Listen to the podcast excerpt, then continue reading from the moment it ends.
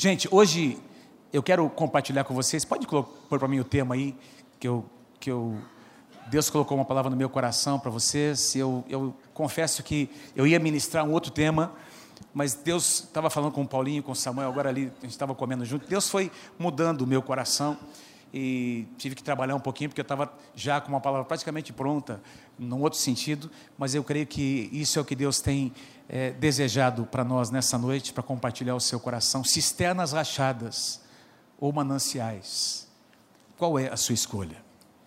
Eu queria pedir para você dizer para quem está pertinho de você aí, esse tema, não é? Cisternas rachadas, vocês já vão entender, ou mananciais, qual é a sua escolha? Qual é a sua escolha?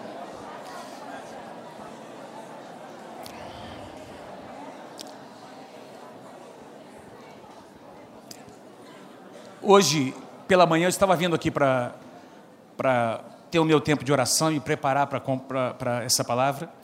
E eu, assim como alguns de vocês, eu vim ouvindo a CBN. Não é? Estava ligado na CBN, estava acompanhando as notícias, tentando ouvir um pouquinho sobre as eleições, o que é, está acontecendo, enfim. E estava lá uma pessoa, peguei um trechinho da entrevista, e, e essa pessoa, uma senhora, inclusive, estava dando uma entrevista, nem peguei o nome dela, mas estava é, pegando o finalzinho da entrevista e ela estava compartilhando sobre a, a, inteligência artificial, sobre a diferença, sobre a dinâmica que está acontecendo hoje no nosso mundo moderno, os robôs que estão sendo introduzidos aí na, nas empresas e, e, nas residências, não é? E essa discussão, até onde é, é, li, é viável é, isso ser alimentado, fomentado, e, e ela defendendo que, que os robôs eles vieram para suprir uma, uma carência, uma necessidade, para fazer coisas muito específicas. E coisas que nós, homens, nós, seres humanos, não fazemos.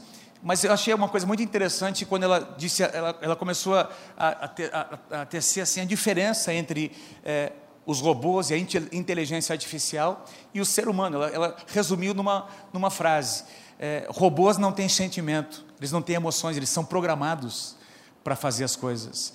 Enquanto que o ser humano tem alma, ela disse. O ser humano tem sentimento, o ser humano tem emoção. É isso que torna o ser humano um ser tão especial. E nós aqui, como nós é, conhecemos a palavra, nós sabemos que Deus criou o ser humano diferente de todos os outros seres. E porque nós temos uma alma que tem vontade, que tem emoções, que tem desejos, não é? Que tem sentimentos. Nós temos e temos o poder, temos o livre-arbítrio. Nós podemos colocar nossa alma no lugar correto. Nós podemos canalizar nossa vontade, os nossos desejos para que a nossa, o nosso coração ame ao Senhor de todo o coração, não é? Diferentemente de uma máquina que é programada para fazer as coisas, quando nós adoramos, nós adoramos porque queremos, não é? O apóstolo Paulo fala sobre o culto racional que nós oferecemos ao Senhor. Todos nós que estamos aqui investimos para estar aqui. Nós estamos aqui porque não foi alguém que forçou, nós estamos porque nós queremos, porque nós amamos o nosso Deus. Nós estamos aqui oferecendo um culto racional ao nosso Deus e essa é a diferença. É uma escolha que nós fazemos. Diga comigo, é uma escolha que eu faço. Todos os domingos, quando você vai para a igreja, aquilo que nós chamamos de igreja, que nós todos conhecemos, sabemos que o sentido de igreja é muito maior do que apenas um prédio, mas é, você entende quando eu digo no sentido da reunião corporativa, não é? Quando nós nos reunimos, nós a gente vem porque a gente quer. É bom estar neste lugar, é bom rever os irmãos e é maravilhoso poder adorar o nosso Deus, levantar as nossas mãos, poder realmente entronizar o Senhor no meio dos nossos louvores. Quem concorda comigo, diga amém. amém. Fazemos porque queremos é uma escolha que nós que, que parte do nosso coração. E eu quero falar sobre escolhas nessa noite. Escolher, porque nós temos necessidades. Nós fomos gerados por Deus com necessidades profundas. Nós fomos, nós somos seres, fomos gerados sim com um livre-arbítrio, mas existe uma necessidade em todo ser humano de adorar. Se nós não adoramos a Deus, nós vamos adorar alguma coisa. Se Deus não ocupar o primeiro lugar, alguém ou alguma coisa vai ocupar o lugar que pertence só a Deus no nosso coração, isso se chama idolatria. Eu quero que você preste atenção, vou pedir o pessoal que está me ajudando aí, eu vou citando, não é? E vocês vão colocando os slides. Eu vou ler duas passagens com vocês, que são as passagens principais. A primeira está em Jeremias capítulo 2 e a segunda em Juízes. E eu vou pedir para você, se você trouxe a sua Bíblia, Abra comigo a sua Bíblia em Jeremias capítulo 2 e permaneça com ela aberta, porque eu não vou, eu não coloquei aqui todos os versículos e eu vou citar alguns outros que você vai poder depois me acompanhar na sua Bíblia. Jeremias capítulo 2, versículos 12 e 13. O profeta Jeremias diz assim: se alguém puder me arrumar um copo d'água, por favor. É, o profeta Jeremias diz assim: Espantem-se diante disso, ó céus, e fiquem horrorizados e abismados. Olha o que Deus está dizendo, a, expressão é muito forte. Fiquem horrorizados e abismados, diz o Senhor, o meu povo cometeu dois crimes. Tem uma tradução que diz dois pecados. Eles me abandonaram, a mim, a fonte de água viva, e cavaram as suas próprias cisternas. Cisternas rachadas. Tem uma tradução que diz cisternas rotas. Cisternas rachadas que não retêm a água. Uma passagem muito forte. Vamos para a próxima. Juízes capítulo 1, versículos 13 aqui. Já vou voltar nessa passagem de Jeremias, que é a principal que nós vamos trabalhar nessa noite. Juízes capítulo 1, versículos 13 a 15. Também na tradução NVI. Se você não trouxe a sua Bíblia, você pode acompanhar ali no, nos painéis, não é? Otoniel conquistou a cidade. Por isso Caleb lhe deu a sua filha Axa por mulher. Um dia, quando já vivia com Otoniel, Otoniel, tem uma tradução que diz Otiniel, não é? Quando Axa, a filha de Caleb, já vivia com Otoniel, ela persuadiu seu marido a pedir um campo ao seu pai. E aí a ideia é que parece que passa um tempo, Parece que ela pede ao seu marido que, que reivindique algo ao seu pai, o seu marido não faz isso, e aí nós encontramos a passagem já num outro momento. Assim que ela desceu do jumento, Caleb, o seu pai, lhe perguntou: O que você quer, minha filha?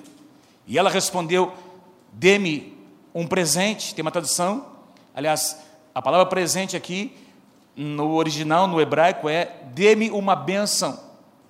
Dê-me um presente, dê-me uma bênção. Já que o Senhor me deu terras do Negueb, tem uma tradução que diz terras secas, dê-me também as fontes de água.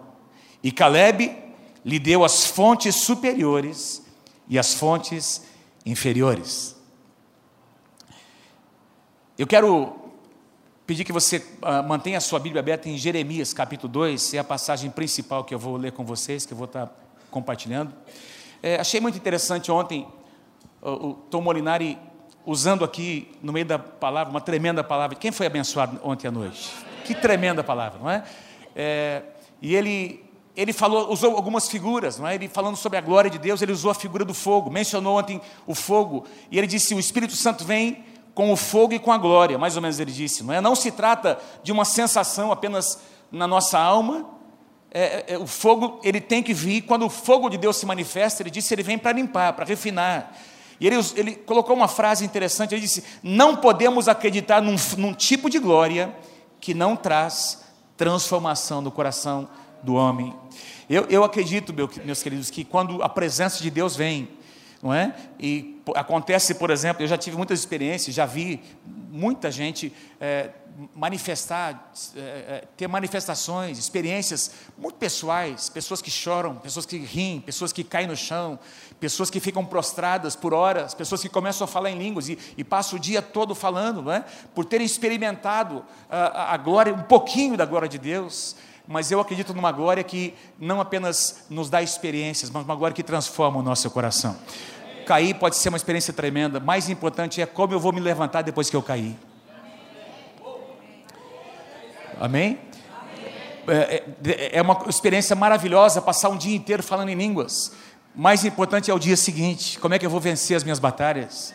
Mais importante, é muito lindo, é muito importante, maravilhoso, como eu acabei de dizer, a reunião corporativa, nós adoramos, louvamos ao Senhor, presenciar essa glória de Deus descendo na reunião, nesse ambiente profético, mas a segunda-feira chega, e é na segunda-feira que a glória de Deus tem que acompanhar a sua vida e a minha vida.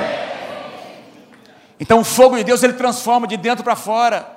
Não é apenas uma experiência, nós não vivemos, a nossa teologia não está baseada em experiências, está baseada na palavra de Deus, mas nós não podemos descartar as nossas experiências pessoais. Essas duas passagens falam sobre fontes de águas, e algumas uh, traduções, uh, ao invés de usar a palavra fontes, elas usam a palavra mananciais, diga comigo, mananciais. Então, assim como o fogo, Queridos, a água é uma figura muito importante, tanto no Antigo Testamento quanto no Novo Testamento. Eu poderia citar muitas passagens da palavra que falam sobre a água, tem um sentido profético. E quando a Bíblia fala sobre a água, nunca se refere a um pequeno córrego, a uma lagoa. Quando a Bíblia fala sobre água, normalmente fala sobre uma fonte, não é um, um, um fluido das águas que começa com um manancial, não é um olho d'água, mas se transforma num grande rio. Se transforma num grande rio. Eu quero só te lembrar você da visão. Quero aqui fazer um pano de fundo para voltar na passagem em Ezequiel, lá em Jeremias, para você entender quando a Bíblia cita o manancial de águas vivas ou fonte de águas vivas, você, você e eu precisamos entender a perspectiva profética. Não é apenas uma minazinha de água, um olhozinho de água. Eu estou falando de algo que começa pequeno e se torna muito grande na minha vida e na sua vida. Agora, lá em Ezequiel 47, nós encontramos a, a, a explicação, é? esse quadro perfeito. Você, você tem ali a visão de Ezequiel, Ezequiel sendo levado por Deus a, a uma visão onde ele enxerga o rio de Deus nascendo ali do templo. Diz que as águas daquele rio eh, elas nasciam dentro, não mostra o lugar, aliás, exatamente onde, mas é, diz que vem de dentro do templo. O templo representa onde a presença de Deus habita. Ali estava a arca da aliança. A arca representava a presença de Deus. Diz que Ezequiel então vê essas águas saindo ali pela porta principal do templo, pela soleira da porta, ou seja, por debaixo da porta, uma frestazinha. Esse, essas águas começam a escorrer. E diz que tem um homem que começa a andar por essas águas e ele tem uma, uma, uma escala para medir. E ele caminha durante, enquanto esse rio vai se tornando, não é? ele vai ganhando forma, esse homem caminha 500 metros, ele mede e ele percebe que as águas dão no seu tornozelo. Ele anda mais 500 metros e as águas já dão aqui nos seus, uh, nos seus joelhos. Ele anda mais 500 metros e as águas chegam nos seus lombos. E ele anda mais 500 metros e não consegue mais andar, porque as águas agora você só consegue nadar por elas, porque as águas estão tão profundas que já não é mais possível caminhar por elas, você não consegue nem medir mais. Começou pequenininho, começou assim, numa dimensão quase desprezível, e assim é o rio de Deus na minha vida e na sua vida. Jesus disse: Aquele que crê em mim, como diz as Escrituras, do seu interior fluirão rios de águas vivas. Agora, como é que pode fluir um rio de uma pessoa tão limitada como eu e você, começa com uma fonte, mas se torna. Esse rio são águas que explodem por meio de você e começa a tocar tudo ao seu redor. Olha que interessante, na visão de Ezequiel, esse rio, ele diz lá por onde quer que ele passa. Aliás, põe para mim o próximo. Isso, esse versículo resume, pode voltar um. Esse versículo, versículo 8 resume a potência deste rio, não é? O, o, a força deste rio. Onde quer que o rio flua, por onde quer que, que o rio flua, tudo viverá.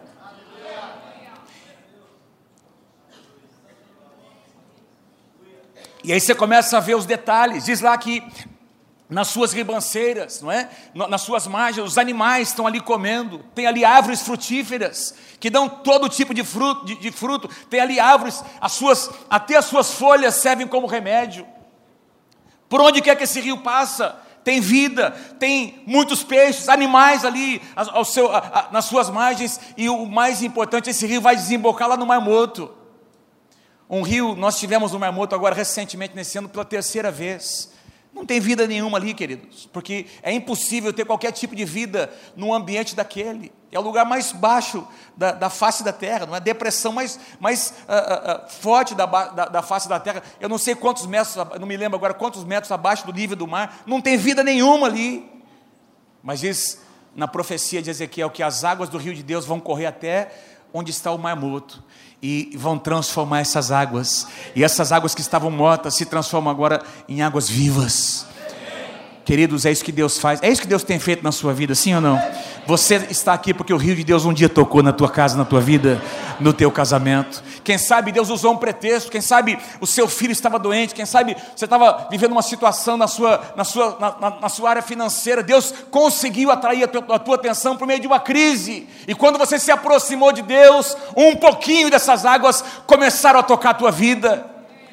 E você tem, ao caminhar com o Senhor, você vai então conhecendo a dimensão desse rio, conhecendo o potencial desse rio. É muito interessante, eu gosto, eu sempre digo, pessoal aqui da igreja sabe, eu, eu sempre uso essa expressão, que eu gosto dos detalhes da palavra. é, é, quando a gente pensa no rio de Deus, nas águas, quando a Bíblia fala sobre águas vivas, as águas desse rio, se você voltar para o livro de Gênesis, põe para mim o próximo slide, por favor, no capítulo 2, logo na criação do homem, lá no jardim do Éden, diz que havia um rio, diz que saía do Éden, do jardim do Éden, saía um rio. Não tenho tempo para mostrar para vocês, para ler para vocês aqui, mas você pode ler na sua casa. Diz lá em Gênesis que esse rio, ele, ele nascia de dentro do jardim, e ele foi, e, ele crescia de tal forma que ele se, se dividia em quatro, quatro outros rios. E essas águas desses quatro rios do, do leito principal, elas serviam para regar o jardim do Éden. Ou seja, toda a vida do jardim dependia desse rio que Deus havia feito nascer do meio ali do jardim do Éden. Inclusive a árvore da vida recebia essas águas. Agora, o mais interessante é que em Apocalipse, no último livro da Bíblia, no capítulo 22 de Apocalipse, nós encontramos o mesmo rio. Diz lá no capítulo 22, versículos 1 e 2: Então o anjo me mostrou o rio da água da vida. Então o anjo me mostrou o rio da água da vida que, claro como um cristal, fluía do trono de Deus e do cordeiro. Então esse rio saía debaixo do trono de Deus, brilhante como um cristal, não é? Alimentando ali aquela cidade, aquele, aquele jardim, nutrindo tudo. E, e diz ali versículo 17: E o Espírito e a noiva, então dizem: Vem, e todo aquele que ouvir, quem aqui tem ouvido? Quem tem ouvido, Souça? Quem tem ouvido a voz do Espírito Santo? E todo aquele que ouve também diga: Vem, e quem tiver sede, venha, e quem quiser, beba de graça a água da vida. São figuras proféticas que Deus usa. Interessante aqui em Apocalipse mostra a ação de Deus e a resposta, porque a noiva aqui representa a igreja, o Espírito Santo. Ele vem e fala, e a noiva ela, ela entra em sintonia com a voz do Espírito Santo, não é dizendo vem, clamando pela vinda do Senhor. Então existe um mover de Deus, existe uma resposta da igreja. Existe um mover de Deus, existe uma resposta da igreja. E a essência dessa, da mensagem desse rio é essa não é? Põe lá para mim, por favor. A essência é essa.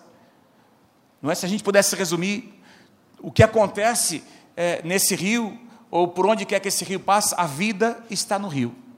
Quem pode dizer amém? O rio nasce na sala do trono, nasce na presença de Deus. As suas águas estão sempre em movimento. Diga assim comigo, sempre em movimento. Diga para quem está à direita, à esquerda, atrás, na frente: olha, as águas do rio de Deus não são águas paradas.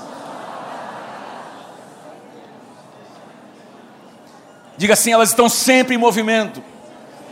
Você não vai você não vai encontrar em lugar nenhum nas escrituras a presença de Deus sendo comparada à figura de uma lagoa, de uma pocinha. É sempre um rio. É sempre um rio de águas caudalosas que vão crescendo e crescendo. E o rio se torna cada vez mais forte, mais caudaloso, e por onde quer que esse rio passe, sempre esse rio traz vida. E eu estou aqui para dizer a vocês nessa noite que nós precisamos depender das águas desse rio. Quem quiser, venha de graça, beba da água. Na visão de Ezequiel, aquele homem estava nadando nesse rio. Então, o chamado de Deus para mim e para você é, é beber, é nos lavar, é mergulhar, é nadar, é nos envolver com esse rio. Porque sabe, queridos, por incrível que pareça, em muitos cultos, reuniões como, como uma noite como essa, ou às vezes numa reunião no, no, nas nossas igrejas, não é? nós temos aqui algumas igrejas representadas, o rio de Deus está correndo. E tem gente que está vendo o rio passar e não e não, não usufrui desse rio. Tem gente pulando, nadando, mergulhando, se banhando, e tem gente que está assistindo o que está acontecendo. E Deus quer que você e eu sejamos pessoas que nos lancemos no rio. Se você quer ser um adorador, você precisa conhecer o rio. Se você quer ser um intercessor, e nós estamos debaixo desse mover que está acontecendo em toda a face da terra, adoração, intercessão caminhando juntas. E o que vai, o que dá o tom, o que, o que determina a velocidade, a direção, é o rio de Deus. Nós precisamos estar dentro do rio de Deus. É, as águas é que determinam para onde nós vamos, o que nós vamos fazer. Amém, queridos? Amém. Jeremias viveu numa época muito difícil. Numa época em que havia dureza no coração das pessoas. Você vai lembrar que Jeremias foi um profeta que ele, ele profetizou antes que o cativeiro de Judá acontecesse, da nação de Judá, dos judeus, lá para a Babilônia. Ele falou inclusive sobre os 70 anos de cativeiro. Ele profetizou antes e continuou profetizando depois. E essa profecia de Jeremias aconteceu antes do cativeiro, como que numa tentativa de, de exortar, de abrir os olhos do povo de Deus, dizendo: olha, vocês precisam voltar o seu coração para o Senhor, uma época difícil de, em que o coração da nação havia se afastado uh, do Deus de Israel. Por 40 anos, Jeremias profetizou para Judá, para a nação de Judá e também para outras nações. E aí ele diz no versículo 12, conforme nós lemos: espantem-se diante disso que eu estou dizendo, ó céus. Céus aqui tem a ver com a morada de Deus, a sala do trono, onde estão os seres, os quatro seres viventes, onde estão os anjos, os querubins, ministrando diante do Senhor. Deus está dizendo: olha, vocês que ministram na minha presença, fiquem espantados. Não é? Eu, eu, eu, fiquem impressionados. É, é como se Deus estivesse dizendo: é possível uma coisa como essa? É possível que isso esteja acontecendo? Fiquem horrorizados, Deus diz, para, para aqueles que estão assistindo ali diante dele. Versículo 13: O meu povo o povo que eu amo, que eu resgatei, que eu libertei do Egito, ele cometeu dois pecados, dois crimes. Em primeiro lugar, eles me abandonaram. A mim, a fonte de água viva. E quando você lê agora a fonte, pensa no que eu acabei de falar para você do rio de Deus. Abandonaram o rio de Deus. Eles abandonaram a fonte de água viva e cavaram o que? As suas próprias cisternas. Cisternas rachadas que não retém a água. Vou falar daqui a pouco sobre isso. Dois pecados. Dois pecados do povo de Deus. primeiro deles, abandonaram, diga comigo assim: abandonaram a fonte de água viva. Vamos lá comigo. Abandonaram a fonte de água viva. Na tradução atualizada, ele diz: é, é, tá, é, atualizada traduz assim: A mim me deixaram o manancial de águas vivas me deixaram manancial de águas vivas. E águas vivas aqui, tem gente que às vezes lê, pastor, mas o que é esse negócio de águas vivas aqui? Aquele negócio que queima a gente quando a gente vai na praia? Não, aquele negócio é outra coisa, né? Águas vivas na Bíblia tem a ver com águas em movimento. Água em movimento. Águas vivas, águas que não estão paradas, não é? Então, eles abandonaram as águas, as minhas águas.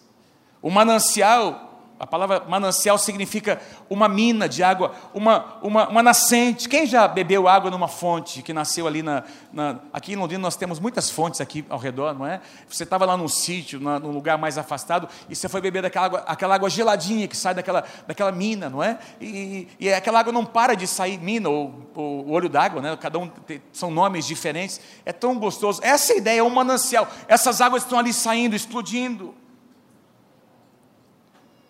No Salmo 33, versículo 9, o salmista declara: Senhor, em ti está o manancial de vida. Salmo 87, versículo 7 diz: Todas as minhas fontes, Senhor, estão em ti. Todas as minhas fontes estão em ti, Senhor. Quem pode repetir comigo, levantando a sua mão? Todas as minhas fontes, Senhor, estão em ti. É mais ou menos assim, todo grande rio que você vê. Pensa comigo, eu fui fazer uma pequena pesquisa hoje sobre o rio Amazonas, que é, pelo que eu estudei hoje, o segundo maior rio do mundo. Invasão de água é o primeiro, não é? O rio Amazonas percorre 7 mil quilômetros até, até desaguar uh, no oceano, num grande delta, num grande, uma, uma grande área que o rio alaga, não é? E esse rio Amazonas, que é conhecido no mundo todo, ele percorre sete países: Brasil, Peru, Colômbia, Bolívia, Equador, Venezuela e Guiana. E esses dias, aliás, alguns anos atrás, porque havia uma controvérsia sobre essa questão, alguns pesquisadores foram descobrir onde era nascente do rio Amazonas.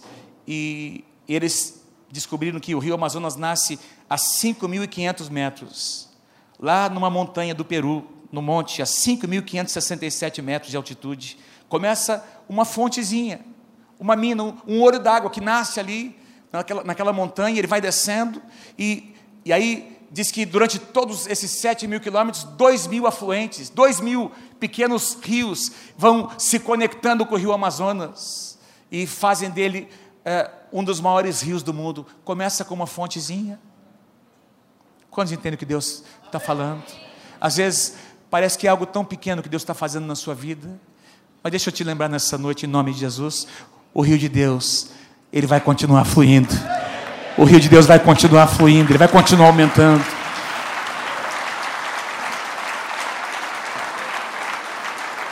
O Samuel estava compartilhando aqui um pouquinho da história dele. O Samuel, ministro de louvor, pastor Samuel você é pastor, né? Foi, é, mas vai ser, em nome de Jesus, né? O Samuel estava compartilhando aqui o, a, a, experiência dele, rapidamente, não é? A trajetória dele, da esposa dele, até chegar onde eles estão hoje na comunidade cristã em Curitiba. Como Deus foi ordenando, não é, Samuel? Como Deus foi. Hoje, hoje tudo faz sentido. Parece que na época era difícil, na época não dava para entender. Deus foi conectando o Samuel com pessoas, com pastores, com homens de Deus, mulheres de Deus, e esse rio foi correndo, correndo, e hoje já é um rio muito mais caudaloso do que lá no início.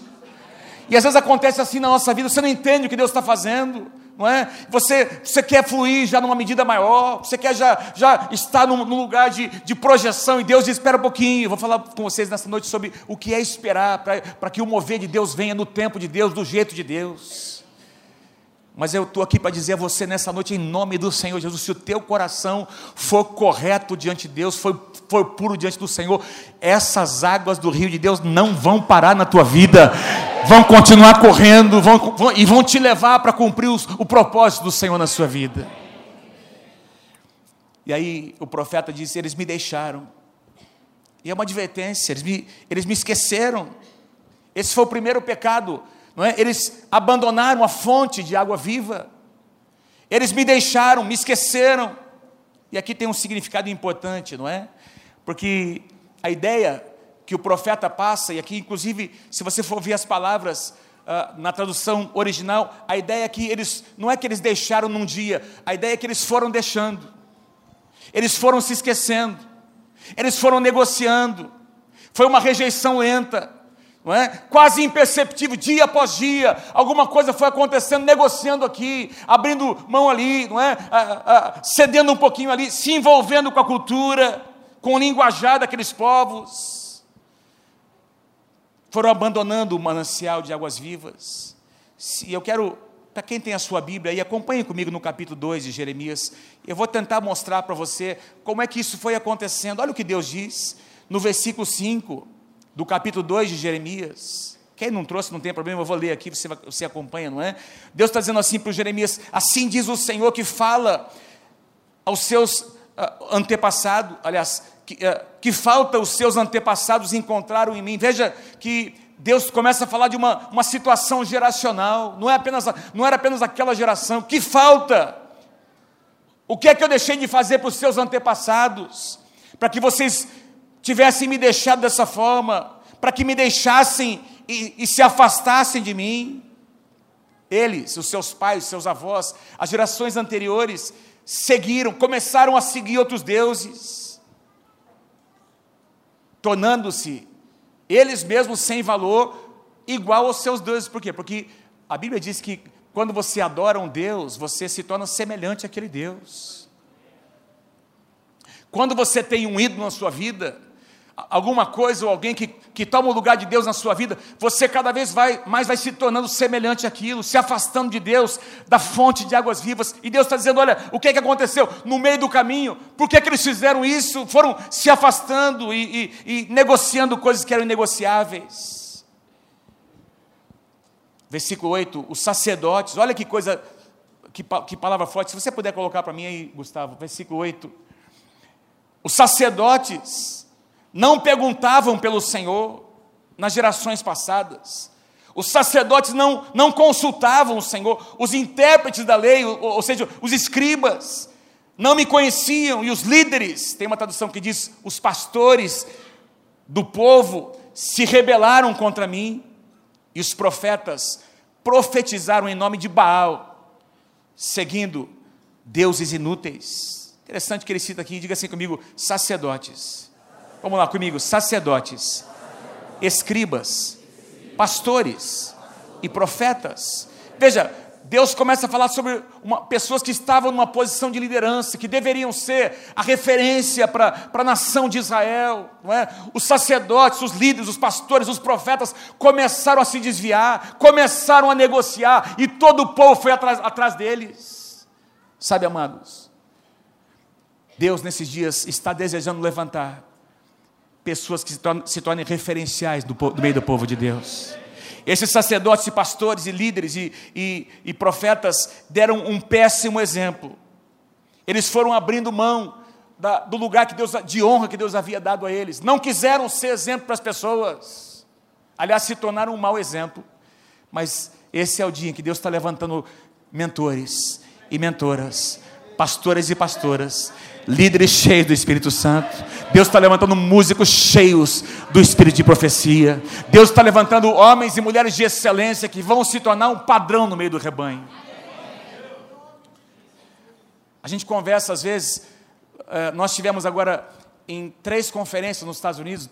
O Paulinho e o, o, uh, participou duas delas. Nós, nós estávamos ali uh, conversando sobre duas dessas conferências, não é? Com o Pedro, com, com o Wagner também, que, que nós tivemos juntos ali, e, e, conversando sobre algumas, algumas coisas que nós vimos, que nós gostaríamos muito de trazer para cá, é? algumas práticas, mas principalmente o que nos chamou a atenção numa das igrejas, a intensidade, o envolvimento das pessoas, a participação nos cultos, não é? Ninguém precisa ficar falando, vamos levantar, para levantar as mãos, todo mundo já está com as mãos levantadas, dançando, pulando. Quando o, líder está dizendo que é, começa a dançar, e todo mundo está junto. Quando o líder levanta as mãos, todo mundo levanta. Existe uma responsabilidade. Algumas pessoas no meio do rebanho são como referenciais, eles começam a praticar e todo o povo vai atrás. E Deus quer levantar aqui no meio de vocês mentores. Você, a sua vida vai trazer um grande impacto nas pessoas que estão pertinho de você. Você vai se tornar um homem de Deus a partir da sua casa. O rio de Deus vai começar a fluir dentro da sua casa. O rio de Deus vai começar a fluir na sua célula. Você vai ser um líder diferenciado, porque você vai amar os mananciais de vida. Esses caras foram negociando o que era inegociável, querido, foram se afastando da fonte de água viva e aí se tornaram um péssimo exemplo para a nação de Israel que pecou diante do Senhor. Mas com você não vai ser assim, em nome de Jesus. Louvado seja o nome do Senhor. E o profeta conclui ali dizendo, ainda no capítulo 2, versículo 11: Alguma nação já trocou os seus deuses, lá os, os pagãos, aqueles que servem a Baal, eles, será que eles já trocaram o seu? Não, muito pelo contrário. Ah, mas o meu povo trocou a minha glória pelos deuses inúteis. O meu povo deixou com que alguma coisa uh, entrasse no seu coração e passou a ocupar o lugar que era só meu do coração deles. Se você quer ser um adorador, Deus tem que ser o primeiro e o único. Não tem lugar para outro. Não dá para negociar esse lugar. E eu sei que foi ministrado hoje à tarde para vocês pelo Samuel que Deus procura adoradores. E se Deus procura, é porque está difícil encontrar. Se Deus procura, é porque não é tão fácil encontrar assim. Mas Deus está levantando uma geração de adoradores que vão adorá-lo em espírito em verdade, que não vão negociar o que não pode ser negociado. E aí, o segundo pecado que nós encontramos aqui, Jeremias confrontando o povo de Deus. Eles cavaram suas próprias cisternas. Cisternas rachadas ou rotas, conforme a tradução. O que é uma cisterna? Uma cisterna nada mais é do que um reservatório de água, não é? Um reservatório onde, onde a água da chuva é armazenada para ser reutilizada numa determinada época. Hoje, se você for para o Nordeste, você vai observar que tem muitas cisternas, o governo tem feito uma campanha para levar isso ali para as, regiões mais remotas do Nordeste, onde, tem, onde a seca é muito forte, não é? E é um pouquinho diferente o sistema ali, mas basicamente é assim que funciona. Tem lá um sistema para colher as águas da chuva no telhado das casas e essa água é canalizada para que ela possa ser reutilizada posteriormente. Naquela época, ainda mais ali onde, onde o cenário das histórias bíblicas aconteceram, uma terra extremamente é, é, inóspita, muita seca, muito deserto. E aí, é, essas cisternas eram construídas para armazenar água. Nós temos uma cisterna aqui na igreja que, que eu pedi, perguntei para o Luiz, bem aí atrás, nesse ambiente ali atrás, na entrada, eu pedi para o Luiz aqui a, a, medida, né? Nós temos uma cisterna aqui para coletar água da chuva que cabe ali cerca de 42 mil litros de água. Aqui embaixo ali, não é? Mas pode ficar tranquilo que está bem construído, viu? Não tem problema. 42 litros, mil litros de água, a, gente, a igreja reutiliza essa água é para o nosso sistema de, de incêndio aqui. Nós, e muitos prédios hoje em dia são feitos né, com cisternas para armazenar água. Naquela época, as cisternas não eram feitas dessa forma, eram, eram, eram cavadas ou na rocha ou na terra. E, e eu fui procurar por que cisternas rotas ou rachadas. E aí eu encontrei um comentarista dizendo que. É, como a terra era muito seca, eles encontraram naquela época uma maneira de fazer uma espécie de impermeabilização nessas, nessas cisternas. Eles, eles faziam um tipo de, de, deixa eu usar, pegar a palavra correta aqui, não é? Eles caiavam, não é? é, é, é passavam um tipo de produto que, de certa maneira, é, impermeabilizava por dentro essas, essas cisternas. Então era colocada uma tampa, era feito um sistema para colher essa água e essa água era então armazenada naquele lugar. Mas quando diz aqui cisternas rotas, são cisternas que perderam a sua, a sua impermeabilidade. Então, as impurezas da terra contaminam aquela água. Essa água que eventualmente seria armazenada, ela se perde pelas rachaduras. Além disso, as águas são contaminadas. Quem não se lembra, por exemplo, de José que foi lançado dentro de uma cisterna, provavelmente uma cisterna abandonada, o próprio Jeremias, no final, se não me engano, no capítulo 38, 39 de Jeremias, diz que ele foi lançado numa cisterna e tinha barro, não é? onde ele estava ali, uma, uma cisterna que não era mais utilizada, provavelmente uma cisterna dessas que estavam ali inutilizadas. E aí Deus faz essa comparação usando o profeta Jeremias: vocês abandonaram as fontes de águas vivas. E vocês construíram as suas próprias cisternas, e além de mais, além, além do mais, são cisternas que não retêm água rotas, falhas. E alguém poderia perguntar, mas pastor, o que isso tem a ver comigo, não é com a gente? Eu quero sugerir a você que cisternas é, rachadas aqui representam a solução humana, representam o que a gente quer fazer para alcançar aquilo que a gente, a gente só vai conseguir alcançar pela graça de Deus, representam a nossa força humana, representam a nossa solução, representam a nossa justiça, representam aquilo em que nós nos apegamos, que não é Deus, que precisa ser Deus. A tentativa de resolver os nossos problemas, nossas questões com outras coisas que não sejam a presença de Deus. Cisternas rotas representam, eu coloquei aqui, representam o relativismo do mundo em que nós vivemos. Vocês estão comigo, gente? O relativismo do mundo pós-moderno, não é? Onde não existem mais absolutos. Pecado já não é mais pecado.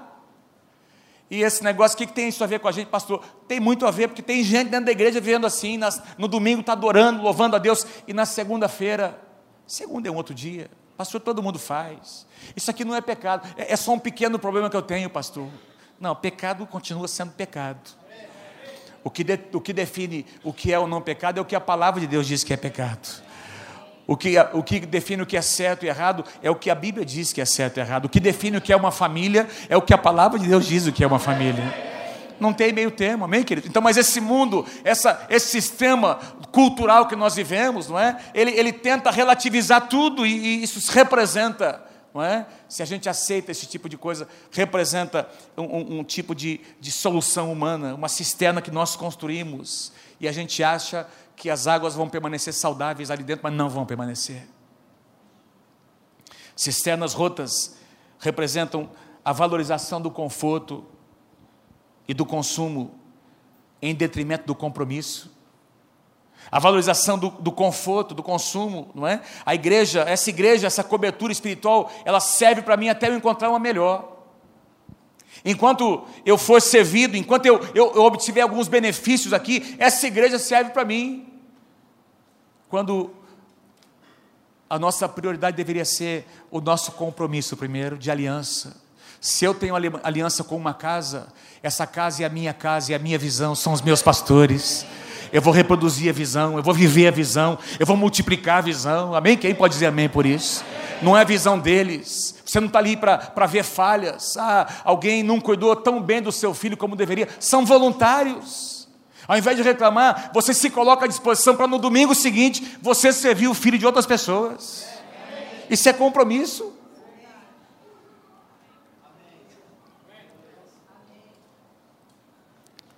Compromisso tem a ver com cumplicidade, tem a ver com aliança. Você não está ali para receber, você vem para dar e não para receber. E na medida que você dá, você recebe, porque no reino de Deus tudo que você semeia, você colhe em abundância. Mas cisternas rotas representam a, a, a pessoa, ela está voltada para si mesma. Significa trocar a essência, não é o que é o que, o que é essencial, a essência, melhor dizendo, por, por aquilo que é passageiro, efêmero. Então os israelitas, o povo judeu, começou a dizer: não, eh, esse nosso Deus é um Deus que exige muito, muito, é? esses mandamentos são muito difíceis de ser cumpridos, e eles começaram a negociar. Queridos, os mandamentos, a palavra do Senhor não é, os princípios não são penosos, vale a pena servir a Deus, vale a pena praticar os princípios da palavra. Quando você pratica, você honra a palavra, Deus vai te honrar. Quando você tem uma situação envolvendo o seu filho, a sua filha, no seu casamento, e você se posiciona como homem, como mulher de Deus, segundo a palavra de Deus, mesmo que às vezes você tenha que ser firme demais com um filho, com uma filha, Deus vai te honrar. Deus vai te honrar. Às vezes vai ser difícil, você vai ser questionado, não é? E você vai até, às vezes, dormir pensando, Senhor, será que eu fiz a coisa certa? Mas se você age com base na palavra de Deus, debaixo de cobertura, daqui a pouquinho, Deus vai te honrar. Daqui a pouquinho essa situação vai mudar. Amém. Pode aplaudir porque é verdade.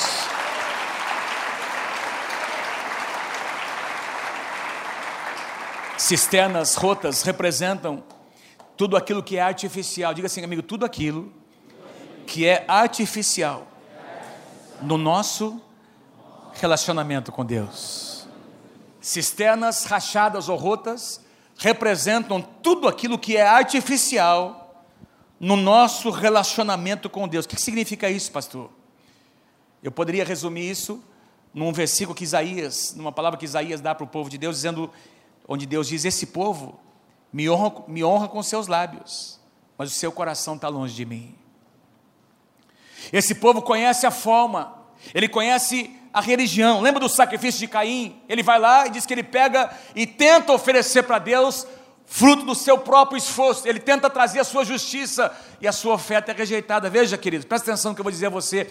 Oferta de, de como aqui Caim trouxe, que era oferta de cereais, de, de, do que ele havia plantado e colhido, era um, era um tipo de oferta que, que, que Moisés estabeleceu na sua lei. Era prescrita na lei de Moisés. O problema não foi a oferta em si, mas a atitude do coração de Caim. Ele queria fazer uma troca com Deus. Vocês estão comigo, gente? Você não oferta, você não dizima, você não participa de algo para tentar trocar alguma coisa com Deus. O que eu e você recebemos não é fruto do nosso esforço, é puro fruto da graça de Deus que alcançou as nossas vidas.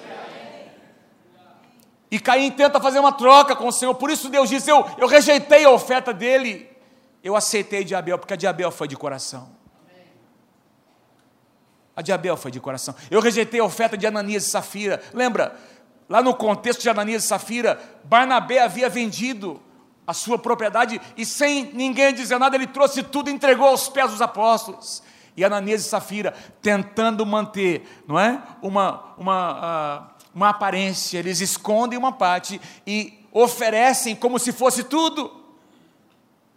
Vocês estão comigo, gente? Amém. Aparência artificial, uma oferta mentirosa, uma oferta não genuína.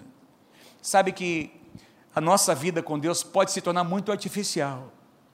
Até as nossas devocionais, você pode ser uma pessoa muito assim disciplinada, não é? E conseguir fazer, eu creio que esse é um grande desafio para todos nós, estar na presença de Deus todos os dias, mas isso também pode se tornar algo artificial, se não for algo genuíno não pode ser apenas algo que você faz porque porque está marcado naquela hora, daquele jeito. Tem que ser alguma coisa onde você fica e espera Deus agir, Deus falar, Deus, Deus se manifestar a você. Aí aquilo tem razão de ser. Claro, tem momentos que parece que Deus não está ali. A gente faz porque sabe que tem que fazer. Mas não, nunca pode ser como fruto de uma, uma religiosidade. O que é que vão pensar de mim se eu não fizer? O pastor está me olhando. Ah, o Paulinho vai falar. Ah, o fulano. Ah, não sei. Não, eu não faço porque as pessoas estão vendo, vão me repreender. Eu faço porque eu amo o meu Deus, porque Ele ocupa o primeiro lugar do meu coração e eu quero honrá-lo, eu quero fazer por, por, por esse espírito de excelência que Deus tem trazido na minha vida. Eu coloquei uma frase aqui, não é? Não é a respeito do que nós fazemos ou do quanto nós fazemos. Não é a respeito de, de, de como nós somos ou quanto nós somos usados por Deus. Tudo é a respeito de o quanto nós nos relacionamos com Ele.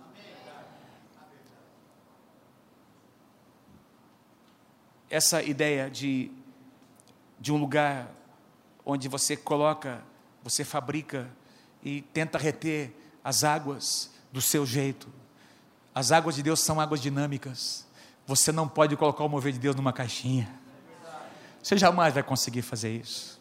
Acabei de citar esse exemplo, não é? Nós temos expressões diferentes no corpo de Cristo. Nós não podemos dizer, ah, eu gosto só de música desse jeito, eu gosto só daquele outro, ah, eu gosto daquele. Não, pera um pouquinho. Deus, na sua multiforme sabedoria, Ele se manifesta do jeito que quer, da forma que quer, quando Ele quer.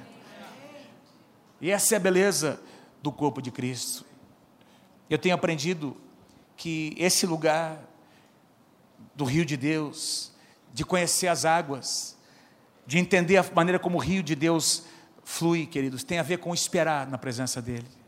Nós aprendemos a esperar na presença dEle, ficar um pouco mais na presença dEle. Acho que essa é o grande, uma das grandes ênfases que Deus está trazendo hoje ao redor do mundo, não é? E, e o Tom Molinari falou isso ontem de maneira muito, muito linda. Ele disse: Olha, nós, vamos, nós estamos aqui contemplando ao Senhor daqui a 10 anos, nós vamos estar aqui contemplando do mesmo jeito daqui a 20 anos, daqui a 30 anos, e quanto o Senhor nos der de vida, nós estaremos na Sua presença contemplando a Sua face, e nunca vamos nos cansar disso porque é, essa ideia de estar na presença dele não é para trocar alguma coisa, não é para pedir, é simplesmente porque nós amamos a presença do Senhor e temos aprendido a nos deleitar nele.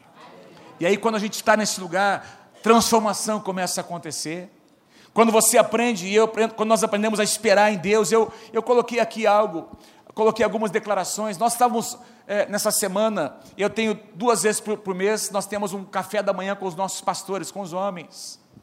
A gente trabalha um material, a gente conversa e, e, todo mundo fala, não é? E essa quinta-feira, agora que nós tivemos das sete às oito e meia da manhã, foi muito especial. Nós lemos um material sobre oração, não é? Um tema de oração, enfim.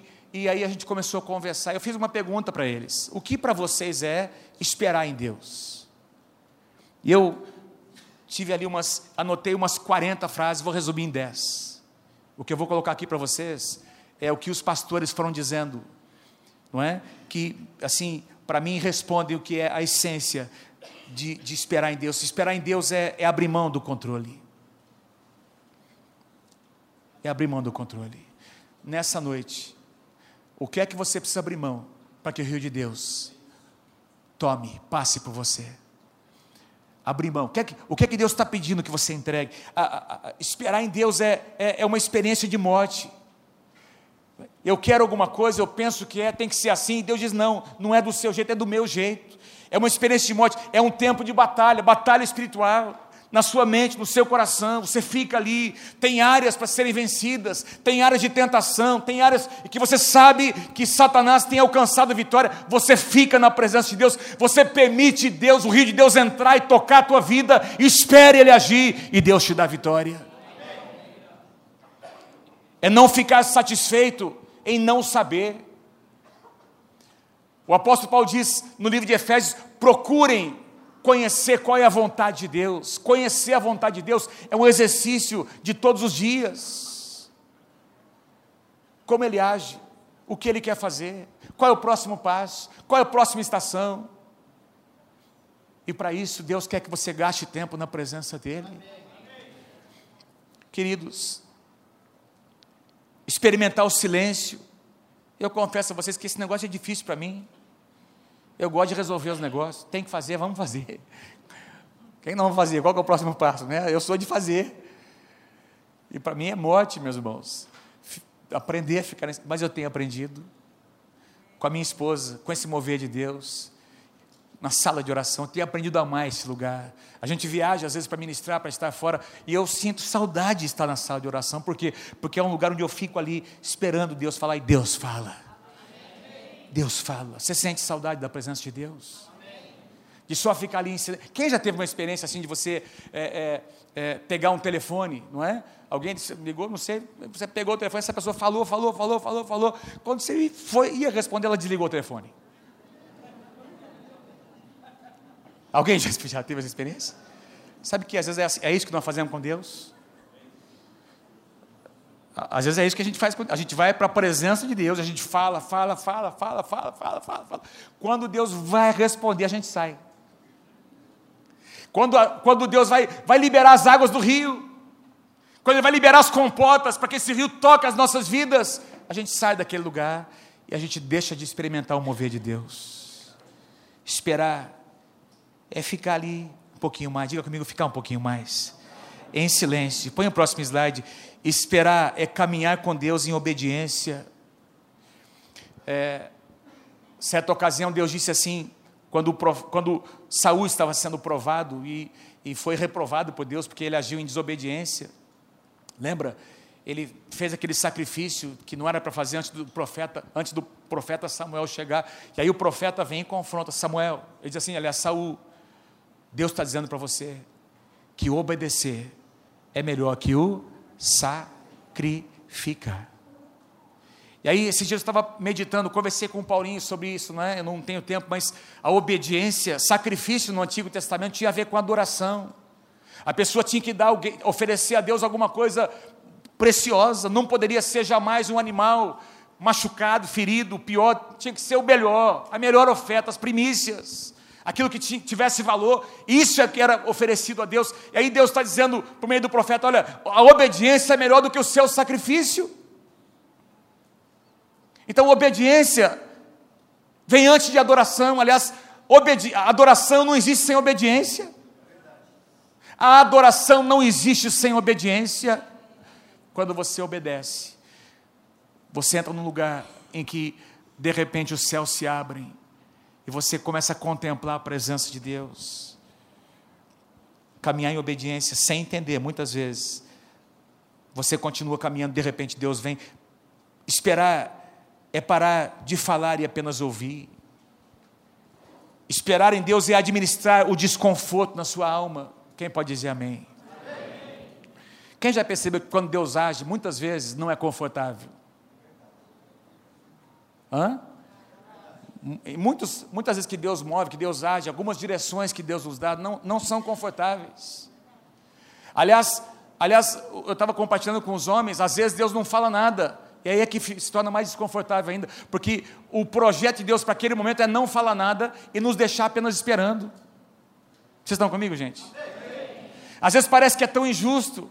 Às vezes nós passamos por uma situação aqui na nossa igreja que durou anos e naturalmente falando não teve uma solução, não teve a solução que nós queríamos, mas nós depois que passamos, Deus trouxe uma solução e hoje olhando para trás, nós podemos dizer, nós saímos muito mais forte do que nós do que no início. A provisão de hoje nós entendemos todas as coisas. Hoje tudo faz sentido. Mas eu posso dizer a você, a solução não foi como nós queríamos, foi diferente. E é desconfortável. Um adorador precisa entender que este lugar de adoração nem sempre será confortável.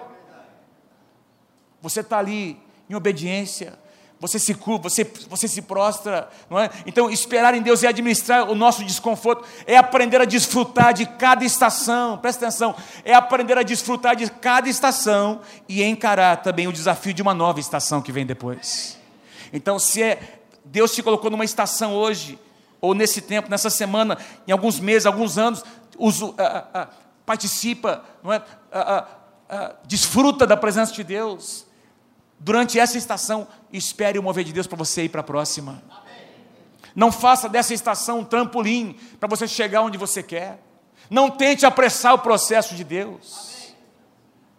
Deus tem o seu tempo para todas as coisas. Esperar em Deus é uma experiência de adoração. Você se prostra, e aí o rio de Deus flui. Deus continua sendo a única fonte da qual nós dependemos.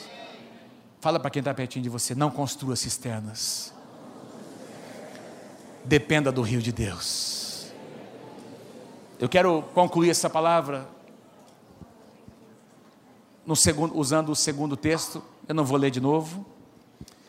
Quero concluir com a história dessa grande mulher de Deus chamada Axa. Diga comigo, Axa. Eu não sei quem aqui já, já tinha ouvido a história dessa mulher chamada Axa. A maior parte de vocês não. Deixa eu tentar, deixa eu tentar trazer o contexto para você entender a história. Eu quero concluir com essa história, depois nós vamos orar, louvar o Senhor. Vamos beber das águas do rio de Deus nessa noite ainda. Essa história acontece ali no livro de Juízes, são três versículos, e nada mais é dito sobre essa mulher. E essa história envolve três personagens. Diga assim, amigo, Caleb. Quem lembra quem foi Caleb? Todo mundo sabe quem foi Caleb, não é? Lembra? Um dos doze espias da primeira geração, Caleb e Josué foram espiar a terra e foram os únicos dois que sobraram da primeira geração. Lembra disso? Quando o Caleb, queridos, entrou na terra para espiar, juntamente com os dez espias, onze espias, lembra disso? Ele viu um monte, ele encontrou um monte onde habitavam os gigantes, lembra disso? 45 anos depois, quando chegou o tempo dele conquistar a terra, Moisés chama Caleb e diz: Caleb, só eu e você ficamos da, da, da primeira geração, pode escolher que lugar da terra você quiser, Caleb, e esse lugar será teu. O que é que Caleb disse? Eu quero aquele monte que eu vi há 45 anos atrás. Amém? Cada um de nós aqui temos um monte a ser conquistado. Caleb disse: Eu quero aquele monte. Tem, tem ali gigantes, tem ali é, os Enaquins, tem ali. Uma, é, é, o desafio é muito grande, mas é esse monte que eu quero.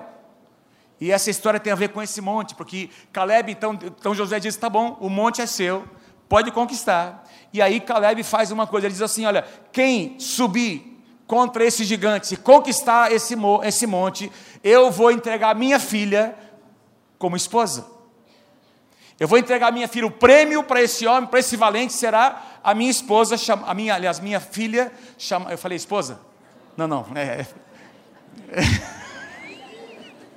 a filha, a filha, tá gente?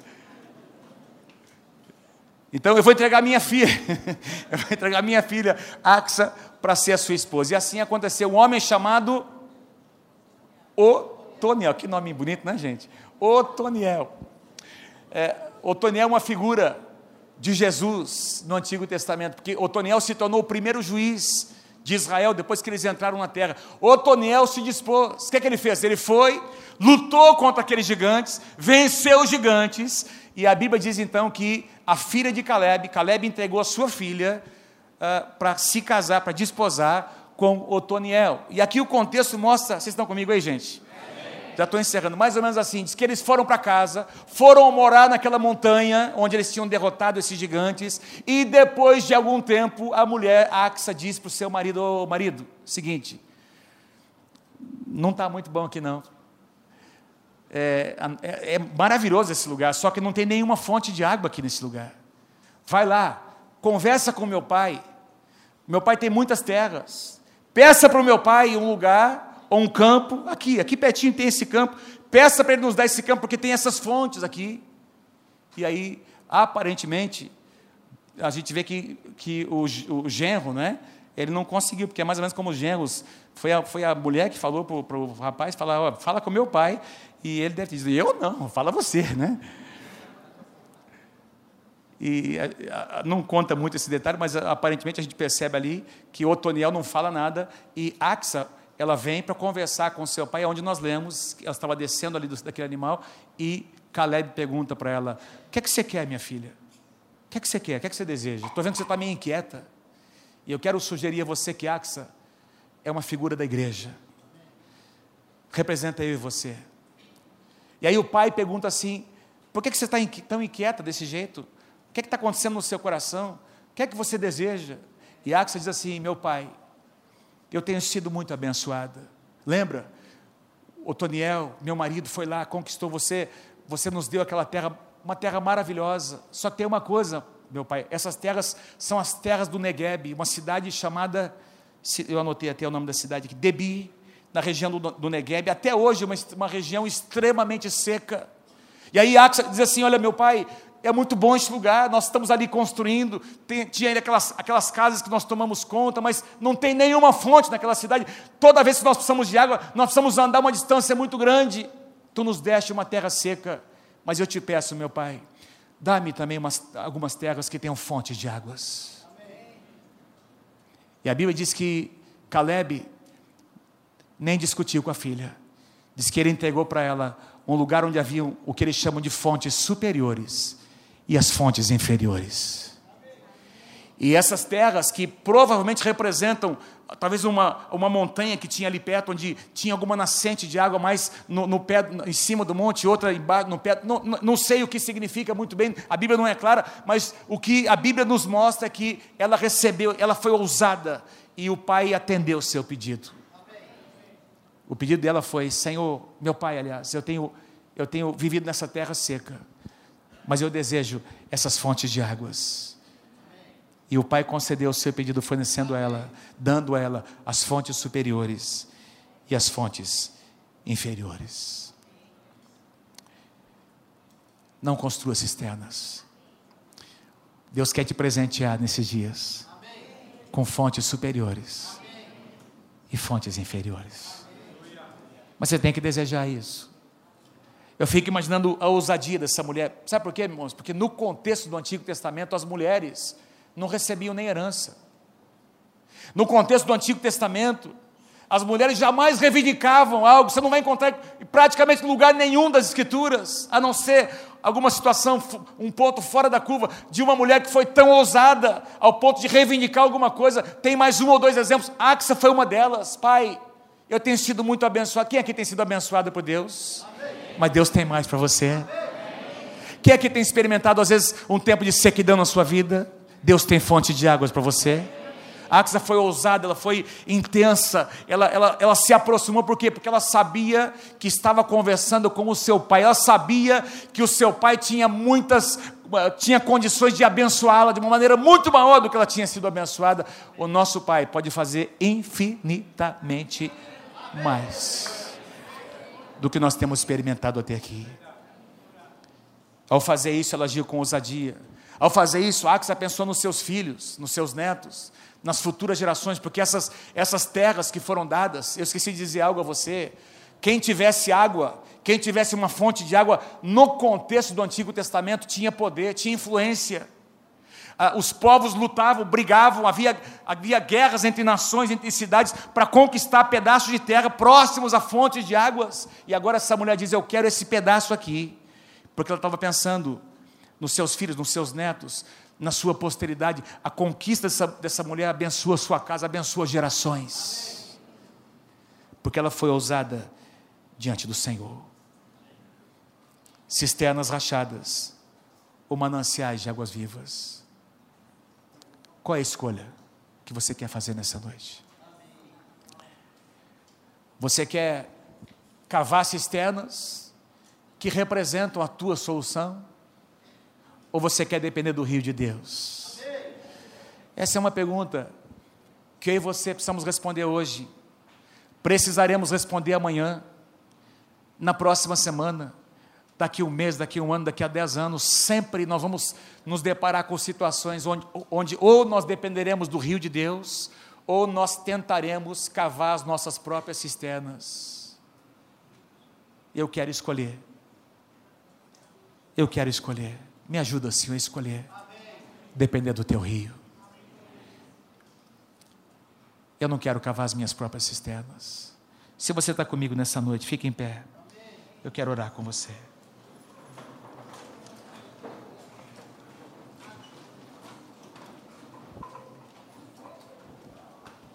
Aleluia, Senhor.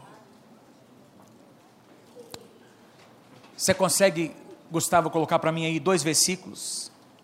Aliás, um só. Isaías 58, versículo 11.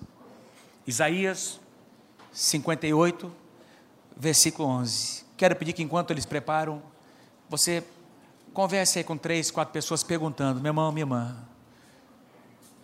você vai cavar cisternas ou você vai depender do rio de Deus?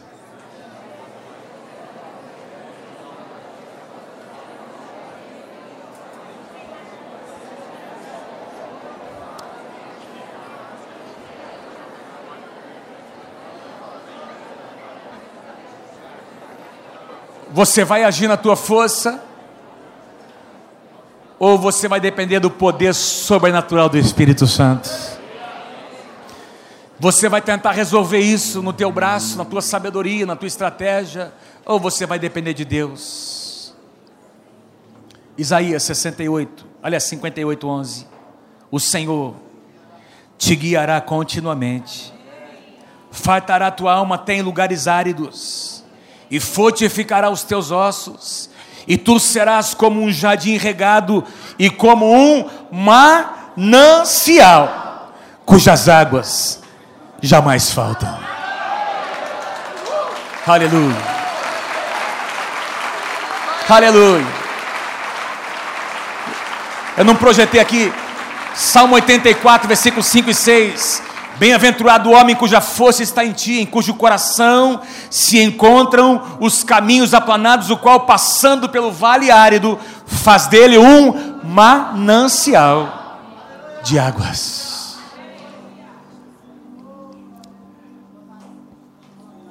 Quero te convidar a louvar o Senhor nessa noite. Aliás, nós vamos fazer uma oração antes. Eu sei que está quente, mas eu vou pedir para a gente dar as mãos nessa noite. E nós vamos levantar um clamor pelos, uns pelos outros nessa noite. Senhor, que o teu rio venha. Senhor, que o teu rio, nós, nós queremos discernir o teu rio, Senhor. Nós queremos entrar no teu rio. Nós queremos desistir, Senhor, de cavar as nossas cisternas. Nós queremos desistir, Senhor, das nossas soluções. Isso, eu quero ouvir a tua oração. Quero ouvir a tua oração. Em nome de Jesus. Nós queremos abrir mão, Senhor, da nossa justiça, do nosso jeito, da nossa solução. Senhor, nós queremos abrir mão, Senhor, do que nós achamos que é o correto, a forma como nós deveríamos agir, e nós queremos, Senhor, e nessa noite dizer em nome de Jesus, que nós dependemos das águas do teu rio.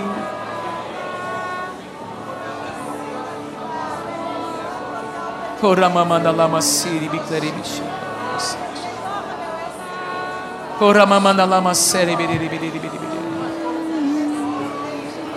Abençoe essa pessoa que está ao seu lado, à direita, à sua esquerda. Senhor, em nome de Jesus. Senhor, que as tuas águas tomem conta deste homem, dessa mulher, dessa casa, dessa família. Que as tuas águas invadam, Senhor. Que as tuas águas invadam, Senhor, este coração. Em nome de Jesus. Em nome de Jesus.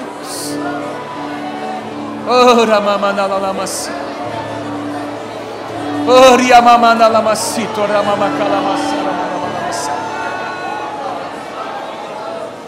Pode soltar as mãos. Levanta suas mãos para o Senhor. Começa a falar em novas línguas.